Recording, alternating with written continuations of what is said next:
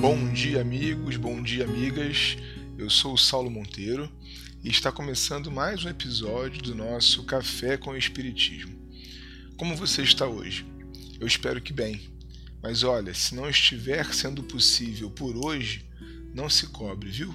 Tudo bem não estar bem sempre. Faz parte do progresso que inclui marés altas e baixas. A vida é feita de ciclos e se hoje não estiver bem, amanhã pode ficar. Hoje nós chegamos à penúltima estação da viagem que nos tem apresentado o livro da natureza, a segunda parte de O Grande Enigma, de Leon Denis. Nesse momento, o autor abrirá o seu coração, nos levando inebriados pela paisagem que, sem dúvidas, é a sua preferida. Ele começa confessando-se: Amo tudo na montanha seus dias de sol, cheios de eflúvios e também de raios, e suas noites serenas, sob milhões de estrelas que cintilam em maior força e parecem mais perto de mim.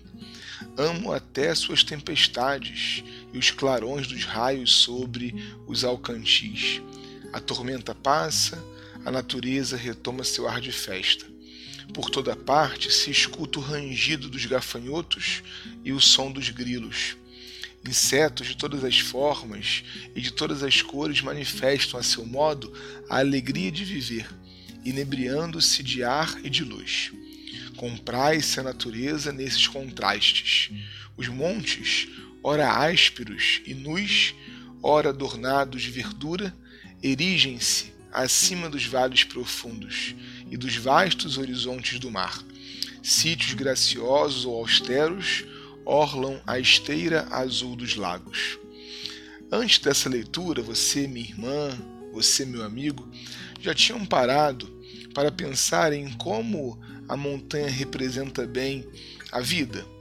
Por mais que estejamos nas partes baixas, no fundo de um vale, logo ali está uma altitude, a te lembrar de que nem tudo está soterrado ou rebaixado. Há sempre elevação na tua vida. Basta que levantemos o olhar para enxergarmos o mais alto. E lá, onde a altura predomina, em geral temos também vida mais abundante, vegetação, animais que não descem até aqui, mas que tornam tudo mais vívido e belo lá em cima. Mesmo que a vida, de vez em quando, nos coloque nas partes baixas da experiência, não deixe de olhar para o alto e lembrar das elevações.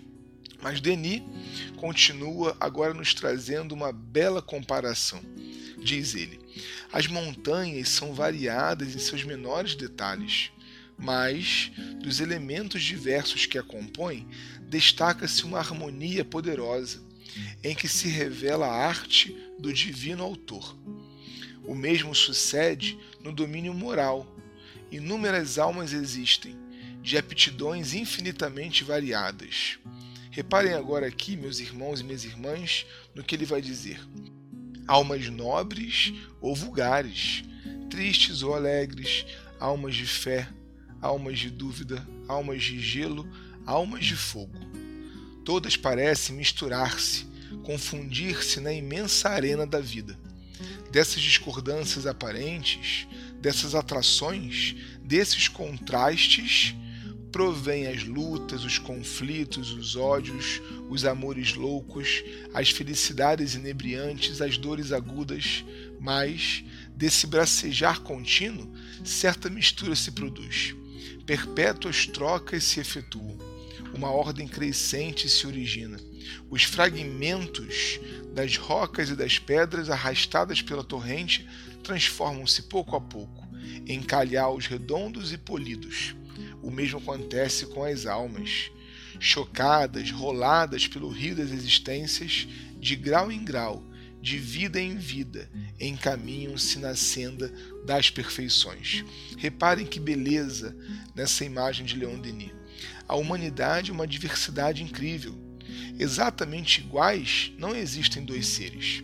Aqui, alguns mais pacatos, acolá outros vigorosos, uma rica mistura entre quente e frio, mas também com espaço para os mornos. Não existe certo ou errado no campo de nossas características psíquicas. O que existe é o tempo em que cada um de nós está e o tanto de autoavaliação que você e eu fazemos para que a gente se sinta mais ou menos satisfeitos conosco mesmos. Deus não criou a partir de um padrão de comportamento. Ele oferece as experiências e nós vamos nos construindo na mesma riqueza diversa das montanhas, em muitas alturas, formas ou vegetações. O mais importante, em nosso caso, é esse contato social, em que aprendemos uns com os outros e crescemos a partir das misturas de formas e de jeitos.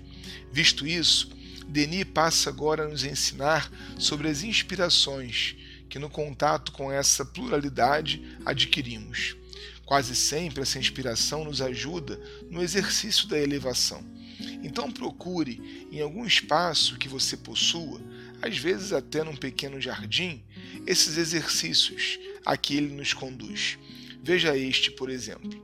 A flor abre as carícias do sol e das lágrimas do rocio de igual modo, a alma se expande sob a influência radiosa da grande natureza. Sob essas poderosas impressões, tudo nela se comove e vibra. Ela ora, e sua prece é um grito de reconhecimento e de amor. A flor, imaginem vocês, pode ser uma prece. A sensação que ela te inspira também.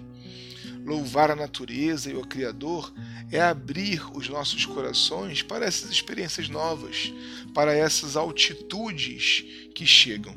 Suba então a montanha da vida.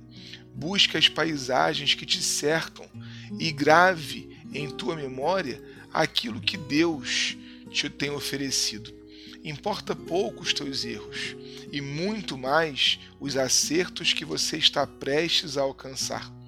Para isto, contemos sempre com a linguagem poética e a sensibilidade das inspirações do mestre de Tours. Ouça, a você que me lê, meu pensamento vai até vós, num transporte fraternal, dizer-vos: aprendei a amar a montanha. É o livro por excelência, diante do qual todo livro humano é pequeno folheando suas páginas grandiosas, mil vezes recônditas, vos aparecerão mil revelações de que não suspeitais. Colhereis alegrias preciosas que enriquecerão vossa alma, purificando-a. Aprendei a ver, a ler, a ouvir. Enchei vossos olhos e vossos corações dessas paisagens. Penetrai-lhes a graça e a força, a severidade e a doçura Alternativamente, a árvore antiga e venerável, a torrente ruidosa e o cimo altaneiro vos darão lições sublimes, que ficarão gravadas para sempre em vossa memória e acalentarão mais tarde, com doces recordações, as tardes tristes e escuras de vosso declínio. Sabei compreender-lhes a linguagem. Suas vozes unidas compõem o hino de adoração os seres e as coisas cantam ao Eterno. Um forte abraço e até o próximo Café com o Espiritismo.